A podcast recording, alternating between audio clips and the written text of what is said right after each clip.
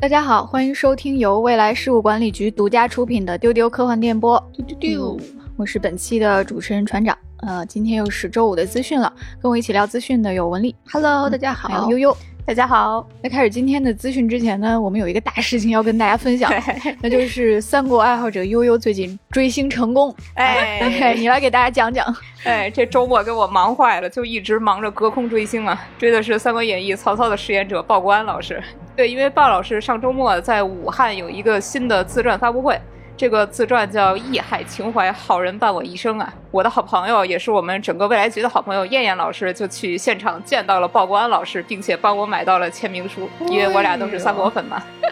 是兔签哦，是兔签哦。我们俩就签什么这个问题上就纠结了很长时间，我们俩扯了一堆很不靠谱的东西，尤其是认真考虑过，哈哈哈。因为曹老板是一个很爱笑的人，爱笑的老板运气是不会太差的啦。对，但是最后还是觉得鲍老师年纪比较大了，不想劳累人家写太多字，我就说就写一个兔悠悠就可以了。我这还是俩英文字母，你看就两笔的事儿。后续是鲍老师签了一千本书，得了腱鞘炎啊，好辛苦了，太辛苦了。我知道这个事儿之后，我开始揪头发，就天呐，这里边还有我那两笔的锅呢。不不不，幸亏你没有让鲍老师签，哈哈哈哈哈。是哈是哈。对，有一个小花絮是鲍老师给我签的那个两个 U 吧，那个字母写的有点像 V。所以我现在正式改名为微微了，特此通知。那发布会现场还有什么好玩的事情？哎，鲍老师朗诵了一个《赤壁怀古》。哇！一开始说要朗诵这个的时候，其实我跟燕燕老师都没反应过来，就因为曹操他朗诵一个三国相关的诗很合理嘛。嗯。但是转念一想，不对呀，《赤壁怀古》这个词儿，谈笑间樯橹灰飞烟灭，那灰飞烟灭的是曹操的军队啊，就好地狱。但是鲍老师他作为一个非常杰出的，并且众所周知的朗诵家来说，那当然是绝对的在现场的这样一种绝对的享受了。这个书是昨天才寄到，我还没有读完。初步感受是，与其说是一个自传，不如说是一本感谢集。鲍老师就是事无巨细的感谢了他一生中接受过的所有的帮助，包括他小学同学，然后医生，喜欢他的粉丝。当年拍三国的那些幕后的工作人员，嗯，鲍老师也说，他这本书核心并不是他自己一生都干了些什么，而是记录下来他所经历的那些人性的美好。所以在知道偶像身体很健康，生活非常充实之后，我现在过得也非常的幸福和满足。悠悠不仅追星成功，还给大家安利了一下这本书，嗯，大家一定要去买哦。这么老的 IP 还有就新的星可以追，这真的是很幸福，幸福幸福。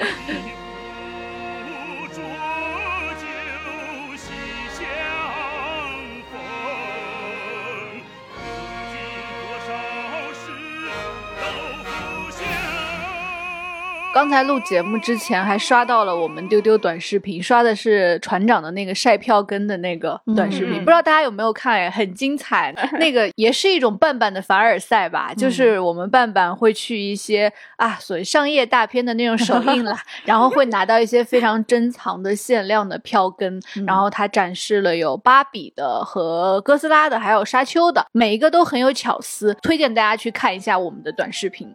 嗯，大家在小红书、抖音和 B 站上搜索“丢丢科幻电波”的日常啊，就可以搜到了。然后你也可以关注未来局的接待员 FA 零五零四，在他的朋友圈和视频号也可以看到。就自从有这个视频号，大家每天都在办公室绞尽脑汁的，就是想可以拍点什么东西给大家看。然后那个票根真的是我翻箱倒柜的把存货都翻出来了。然后你还可以在这个号里面看到我们会拍最近看的书。对，有翻书视频，对，然后还会拍最近去的地方，比如说海洋馆呀，然后迪士尼的专卖店啊，然后比如说逛商场，扭了扭蛋也会给大家拍一拍，还有丢丢科幻电波的节目里会提到的一些，比如说模型大佬武七老师的涂装工作台，对，嗯。然后我承认，我比较沉迷的一个视频是看李不称拆那个乐乐茶 和 和棉花小兔的联名，因为我们也会分享一些喜欢的 IP 的联名的产品给大家看。然后李不称在拆那个蘑菇和小青蛙的联名的时候，就是开心出了夹子音啊！我就对这个夹子音有点沉迷。那个真的是李不称非常自然的真实的真情实感，因为他真的非常非常喜欢那那个棉花小兔。嗯，对，非常推荐大家去看我们的短视频，也获得快乐。嗯，如果大家有什么特别希望我们去拍的日常，也欢迎留言给我们。对，之后我们还会给大家拍拍，就是未来局特工电脑背后的贴纸 啊，比如说这个谁办公桌上的玩具你想看啊，都可以留言告诉我们啊，我有条件就会拍给大家。嗯。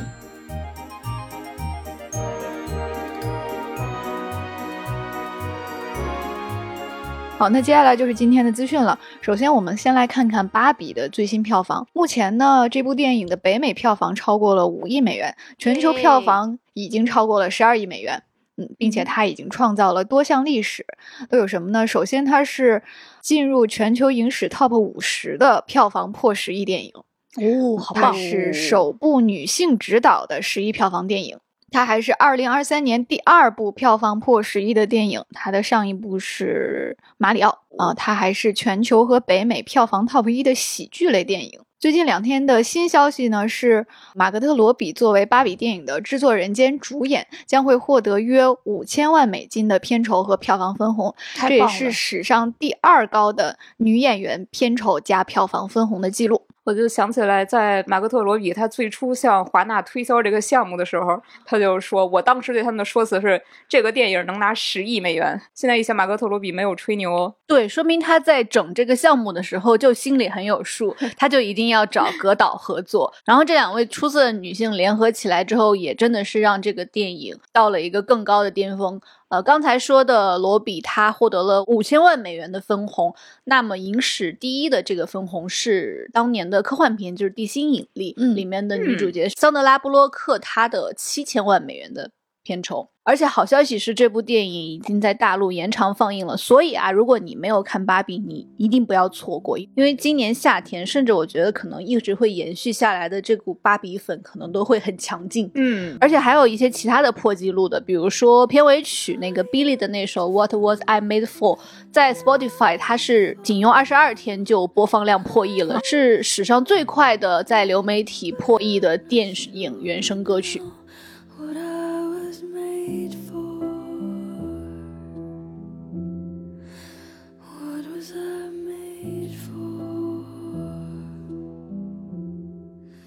上期丢丢资讯的时候，我们分享了，就是美泰看到芭比成功要做一堆玩具电影，这个电影宇宙企划。嗯然后这不马上就有一个新闻啊，就是参演过《初来乍到》并且是《蚁人》里面的特工吴的这位演员兰道尔朴，他最近接受滚石采访的时候表示，芭比的成功经验不是玩具，而是女性。他就说啊，这个行业（括号好莱坞 ） 说这个行业老是吸取一些错误的经验，比如说看到芭比收获了巨大成功，他们的想法竟然。是让我们来多做一些关于玩具的电影吧。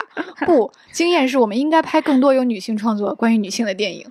对呀，真是搞错重点，就是很很难想象这么简单的一个道理，竟然还需要有人如此直白的说出来。对，所以接下来一条新闻，我就觉得真的跟这句话非常呼应，就是华纳的神奇女侠三又没有了。华纳，你们在干什么？就是神奇女侠三这个 IP，就是反反复复溜来溜去，就让人不禁感叹华纳的那个例会里面是不是一群美泰的那个 高管在那里开会？是不是你们做出这么错误的决策是为啥？就是我们需要更多女性创作关于女性的电影。那之前马格特罗比也说过。他非常感谢盖尔加朵的神奇女侠，让人们看到说大女主电影也是有非常大的潜力的。所以说，华纳希望你再三思一下哈。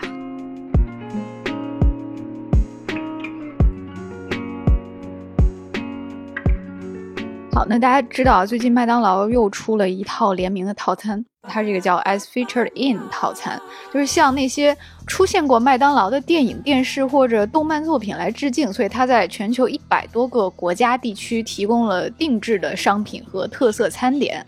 啊，比如说洛基包装的酸甜酱，然后他最近还推出了很多物料，就是来盘点这些出现过麦当劳的影视作品，有一九九四年的小富翁里奇，有城市呆侠，还有这个可能很多朋友都看过的二零一三年的那个日漫，就是打工嘛，魔王大人。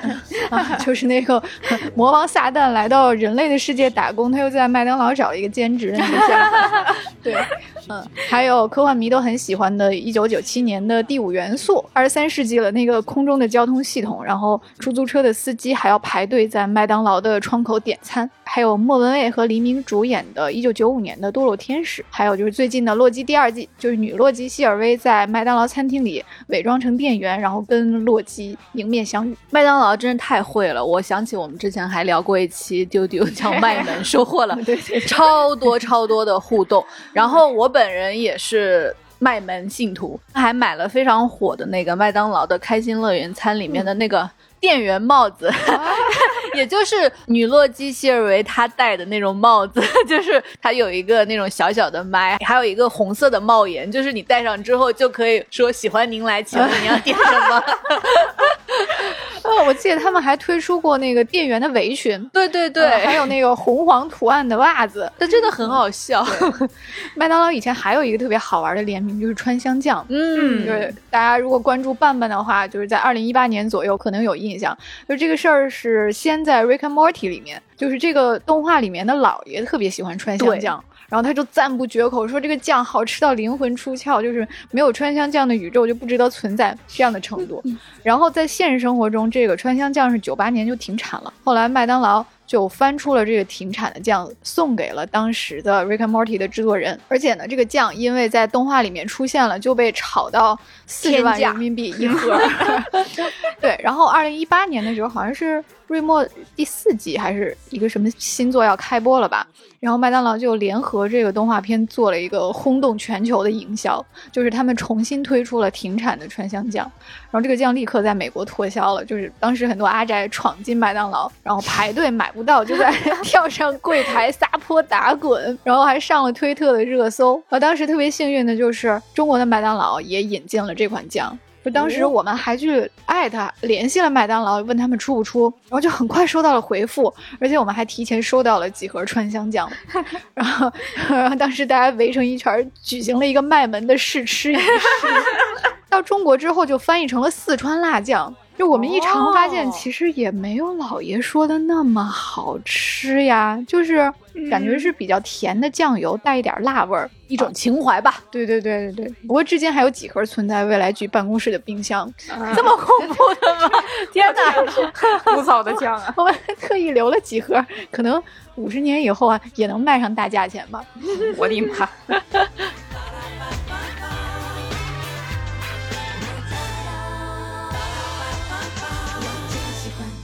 那哥特爱好者有福了。接下来是一个新片的消息，马吉·吉伦哈尔将会执导一部网飞的翻拍电影《科学怪人的新娘》，克里斯蒂安·贝尔和彼得·萨斯加德都会出演。那这个原作上映于一九三九年，是波里斯·卡洛夫主演的《科学怪人》的续集。它讲述的是弗兰肯斯坦，就是这个发明怪物的这个科学家。他与怪物再次相逢了，并且和另外一位疯狂科学家共同制造了一个女怪物的故事。大家知道，一九三一年有一个特别经典的那个黑白片儿《科学怪人》嘛？嗯，就是詹姆斯·怀勒执导，然后波利斯·卡洛夫主演的。他这一版情节对原著是做了一个很大的改动。就是怪物，它是一个比较刻板的、纯粹为了吓人而存在的形象。它在原著里边的那些际遇都给删掉了，包括它是怎么一边流浪一边观察学习人类社会的，然后他怎么遭到了各种不公平的待遇，怎么为了复仇去杀掉弗兰肯斯坦的亲人。所有这些电影里边基本上都没拍。最后他的结局就是怪物在大火中不知所踪了。嗯所以原班人马他在一九三五年就拍了一个续集，这个续集就是《科学怪人的新娘》，它是填上了前面说的那些原著里边怪物流浪的情节。那这会儿怪物他已经是一个具备相当的知识、思想和情感的人了，他就回来找弗兰肯斯坦，要求他做一个女怪物来陪伴自己。啊，对，但是这块儿与原著不同的是，弗兰肯斯坦真的把女怪物给做出来了，可是他做出来的是一个毫无智能可言的非常悲惨的造物。嗯，这个情节，我觉得某种程度上比原著要更悲惨，是的。就是。他让怪物真的实现了要一个老婆的愿望，但是他通过这个老婆，亲眼的看到了自己到底是一个什么东西，悟到自己确实是不能存在于世界上的。刚才船长说哥特爱好者有福了，就是因为除了这一部《弗兰肯斯坦新娘》之外，最近还有一大堆的弗兰肯斯坦正等待上映。嗯，一个是石头姐主演的那个女版的《弗兰肯斯坦：可怜的东西》，还有一个是陀螺导演要指导的《弗兰肯斯坦》，据说那个会由加菲还有奥斯卡·艾萨克出演。哇哦，这个卡斯感觉都很厉害呢。嗯嗯，感觉去年是大家一窝蜂的改编凡尔纳，哦，今年轮到这个玛丽雪来了。哎，嗯，对。然后呢，非常推荐大家去听我们当时丢丢的一期很详实、很有内容的节目，就是第二百五十四期，彻底厘清弗兰肯斯坦为何是科幻的开山鼻祖。在你看这么多新的弗兰肯斯坦影视之前，你一定要听听这期节目。那接下来也是一个哥特故事，就是爱伦坡的名作也要被改编了。那这个网飞新剧叫做《恶舍府的崩塌》，它改编的是爱伦坡这个同名的原作，还有马克哈米尔加盟，预计 会在今年的十月十二号上线网飞。就是喜欢读爱伦坡的同学可能会非常惊喜了，就是这个故事真的是爱伦坡最著名、最有代表性的一个名篇了，是在一八三九年写的。然后写成了之后呢，就被后世不断的翻拍、仿写、改编。就之前我们推荐过的雷布拉德伯里，他就写过一篇致敬的作品，然后他还有过一个老版的电影。那这个故事写的是什么呢？就是这个主角去探访他的老朋友，这个老朋友叫罗德里克·厄舍。这个厄舍家是一个巨大古老的家族。那去他们家探病，就发现这个家族好像被某种精神疾病所深深的困扰。然后在这个主角抵达的当晚呢，他发现这个罗德里克还有一个妹妹，他的妹妹也病得非常的严重。这篇故事妙就妙在，他把这个老宅子写得像活物一样，就是屋子的主人仿佛跟这个屋子有某种冥冥之间的联系。就是在这个故事里，他的主人病入膏肓了，然后他每咳嗽一声，每虚弱一点，这个屋子就会有相同的反应。所以在一个暴风雨之夜，这个主角就仿佛踏进了一个垂死的怪兽的体内。然后第二天早上，他发现这个恶舍家的这个兄妹一起病故了，那这个老宅子也像他们一样崩塌了。就这么一个故事哦，哇！船长说这个，我简直太期待了。因为虽然我没有看过这个原著，但是我对这个导演麦克弗拉纳根就是很喜欢，因为他是奈飞出的美剧里面有水准且有内涵的保证。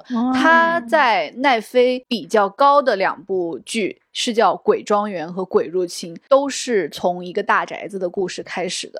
然后他之后的《午夜弥撒》。也是让我觉得挺值得看的剧，它确实是这个惊悚题材的专业户。之前我在丢丢的资讯里面也有介绍过他，就是他要改编斯蒂芬金的那个小说《查克的一生》，是抖森和也是马克哈米尔 一起演。对，但是先定档的是这部《恶舍府的崩塌》，所以呢，我是非常好奇说这个故事到底会怎么拍，因为他原来的故事他是会用大量的美剧里面比较少见的那种很优美的念。白来陈述很多的情感，哦，就是这个人，对，就是这个人，对，而且他会。把故事的真相埋到最后一刻，然后就是在一些惊悚的一些情节之后，你打开一层层的那个故事的包裹，发现里面是一个爱情故事或者是一个亲情故事，让你落下一滴泪的那种感觉。那他真的非常适合改编爱伦坡，因为爱伦坡也是一个哥特，然后浪漫诗歌的这种代表。天哪，好期待！而且他在这部剧里面的这几位合作的演员，像凯特·西格尔、卡拉古奇诺，都是他之前一直合作的卡斯。嗯。而且比较好的是，这个剧其实是一个单元剧，就是一共有八集，然后其中有一集是这个恶舍府的崩塌，其他也是爱伦坡的代表作吧，应该是。所以八个单元故事，感觉像那个托罗的什么珍奇百宝箱一样。对对，也是一个诗选剧。对对对。那这个单元剧今年十月十二号上线网费，到时候我们会跟大家一起追。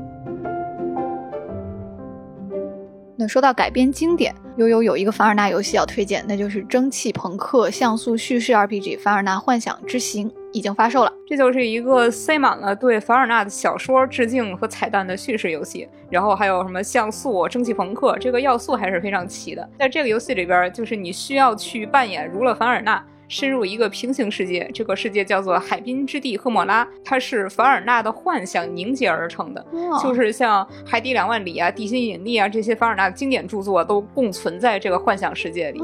然后你就踏上了冒险旅程啊，要开着这个鹦鹉螺号去遇到各种自己书里的奇幻景象，还有角色，去解开这个神秘的亚特兰蒂斯的秘密。它里边还有一个叫做黑暗使徒的反派，这个反派的目标是抹杀全世界，包括呃凡尔纳本人的想象力，就你必须跟他斗争，去拯救人类的想象力。哎，突然燃起来了。那我要扮演这个作者本人，不是很 bug 吗？那我知我知道所有的设定跟故事的结局，是不是？还是说这个故事是我的想象，所以我怎么写都可以？哎，这个游戏你你自己去探索喽。嗯，这个游戏因为它是刚刚登录嘛，所以 Steam 的首发折扣价是四十元，现在入手还是比较值的。哦，好，那大家有兴趣的赶紧趁折扣来入这款游戏。那接下来是一个我们都有一点好奇的动画电影，就是《蜜雪冰城》。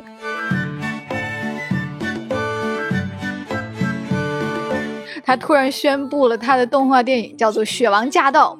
啊，这真的是突然之间官宣，然后直接就说我们八月二十五号十点开播。它是由好传动画来承制的，那好传动画是制作了《大护法》和《大理寺日志》的动画公司。然后这个片子呢，我们看了一下预告，它就是讲这个雪王要夺回自己的权杖这么一个故事。哎，这个权杖是一个冰激凌。哎，仔细听起来，雪王的声音跟那个唱“你爱我，我爱你，甜蜜蜜”的那个歌的声音还是很像的。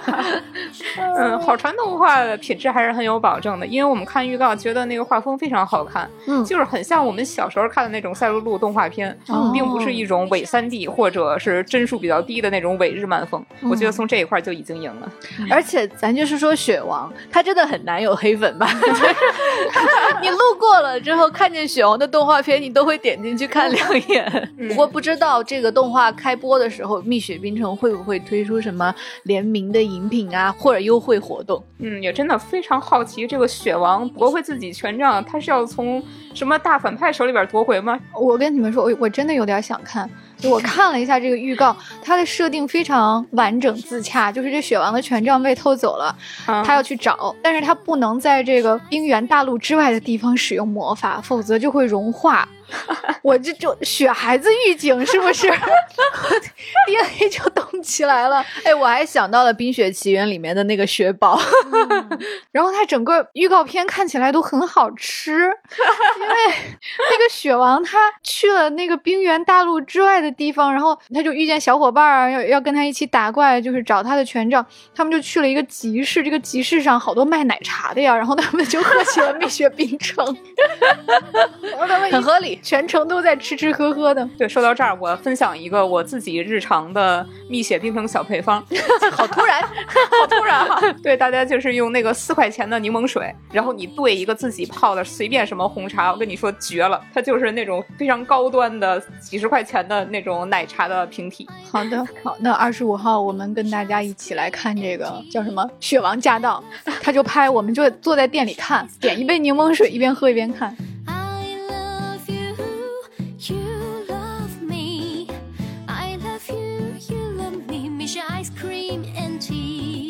好，那接下来是一个新片定档的消息，就是《大侦探波洛》系列的第三部《威尼斯惊魂夜》。内地定档九月十五号与北美同步上映，这一天也是阿加莎·克里斯蒂诞辰的一百三十三周年纪念日。我也看了导演的采访啊，他是说《大侦探波洛》这个系列前两部的《东方快车谋杀案》和《尼罗河上的惨案》都是有两个很明确的主题，一个是复仇，一个是人性中的贪婪。那这一部就会集中去探索一些超越我们的东西，也就是超自然力量，而且波洛的信念也会经受一番考验。另外还有一个小幕后是为了真实性啊。影当中的某些情节在拍摄的时候对演员是保密的，嗯，就是演员现在对于很多部分都是不知道的。看了目前释出的物料，确实是非常想看啊。但是就是说这个预告里面，侦探大菠萝他本人的特写确实已经有点多了 啊。希望正片里面不要再有更多的特写，那 肯定全都想看，当然是想看的。我们就是想通知大家一声，想看大侦探波洛的个人魅力秀，或者想看洛哈特教授本色出演的啊，你。九月十五号就可以去看了。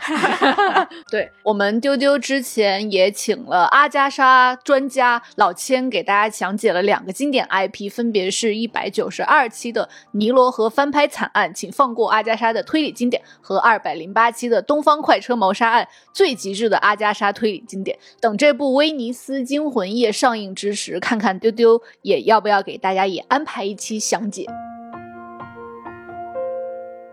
最后一个消息是，今年的第五十四届日本星云赏，值得关注的呢有阿西莫夫的《基地三部曲》，因为再版了，所以他获得了海外长篇部门奖。除了《流浪地球》之外，还有《新奥特曼》获得了影视部门的奖项。跟《流浪地球》并列获得海外短片部门奖的，还有一个莎拉平斯克的《早晚一切都要沉入大海》。莎拉平斯克现在势头很猛啊，近几年每年的雨果奖和美国新闻奖，他都至少中一个。是的，嗯，无他就是特别勤奋，所以这个《早晚一切都会沉入大海》也是获得了二零一六年的星云奖。我们不存在科幻的公众号也发表过好几篇莎拉平斯克的小说，呃，大家来我们的公号搜索他的名字关键词就可以找到了。好，那最后插播一个好兆头硬广，就是我们建了一个尼尔盖曼的催更群，在聊天软件加接待员 F A 零五零四暗号好兆头就可以进群跟我们一起等好兆头第三季啦。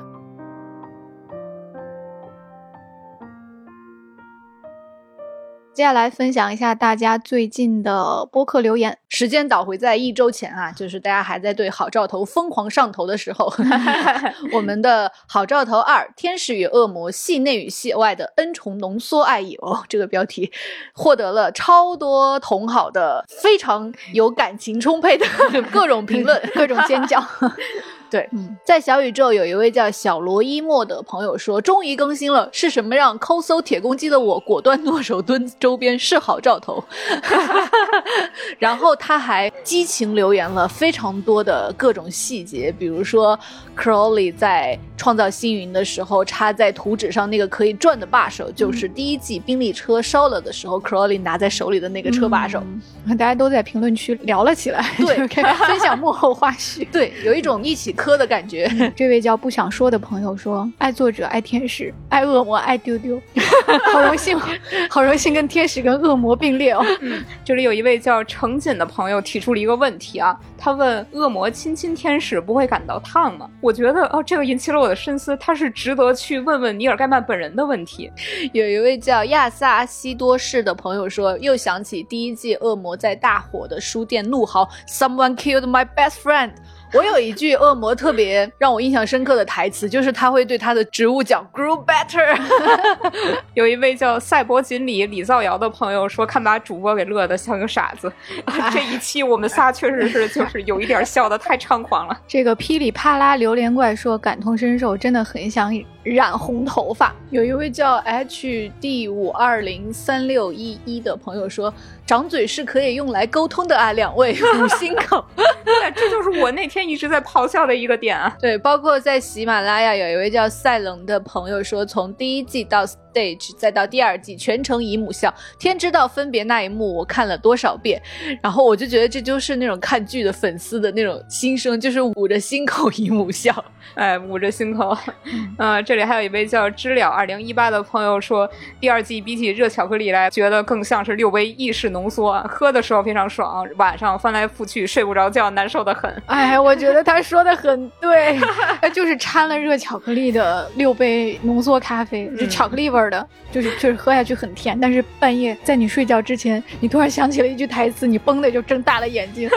在 B 站，我们也收到了非常多带啊啊啊啊这样的评论。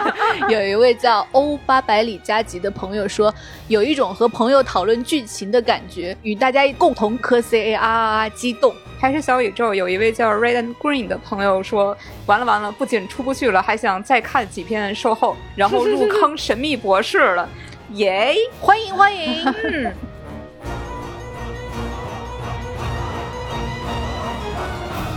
那在丢丢多巴胺特辑。拳击健身了解一下，这期大家留言也很多，在小宇宙上，赤兔女说这期真的充满了活力和力量，了解到了喜欢的科幻主播们更多日常的一面，顺便也分享了一期节目给想要了解女性职业拳击运动员的姐妹们，那就是这个播客《加勒比姐妹》的第二十八期，她力量、身体、精神皆自由的拳王之路。好的，你的案例吃下了，嗯。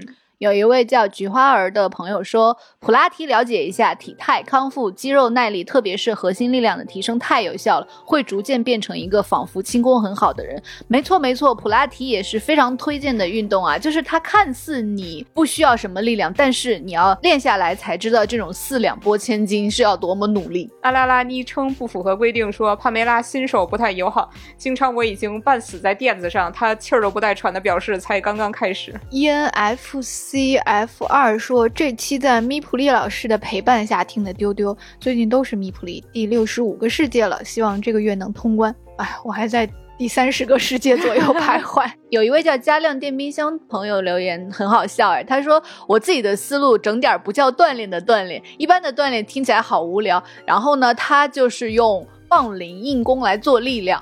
感觉自己并不只是在锻炼，而是在练刀、练棍、练拳脚。感觉这个文化附加值和趣味性噌的就上来了。喜马拉雅平台上，赛冷又分享了一个特别好的办法。他说，运动的时候不能忍受时间空制，屏幕被占用。然而，由于记不住全部的动作，时不时必须瞟一下？怎么办呢？最终想到了一个办法，就是电视屏幕用来放剧，iPad 屏幕摆在电视下面，调成无声播放，跟练动作，运动看剧两不误。完美，这位叫俏依然的朋友说，去年年底开始跟着周姐做有氧，安娜练无氧。特别是周姐课程的音乐律动性之高，还有感染力的笑容，能让我自然的保持运动状态。喜马拉雅的林家梵音说，出汗这个事情，我理解是就像是打通了任督二脉，一旦出汗能达到一个临界点，自那以后出汗就会越来越多。我是自某年在重庆手背出汗以后，浑身上下就几乎所有部位都会出汗了。自己做了，对别人就会宽容许多。比如跳舞这件事情，自己这老胳膊老腿实在垃圾，羡慕现在的小孩能从小学习。哎，确实，你看大家有运动经验的朋友都会分享说，你对肌肉的掌控，甚至是对出汗的掌控，这种你觉得天然能有的能力，你就会再重新去学习一遍。嗯。那新鲜出炉的上汽，如何让加热的包子拥有灵魂？生活好物推荐这一期，在小宇宙上，王菊花说：“麦雅正在干家务活，真是及时，边听边干，力气都大了，太开心了！我们的节目对你很有用。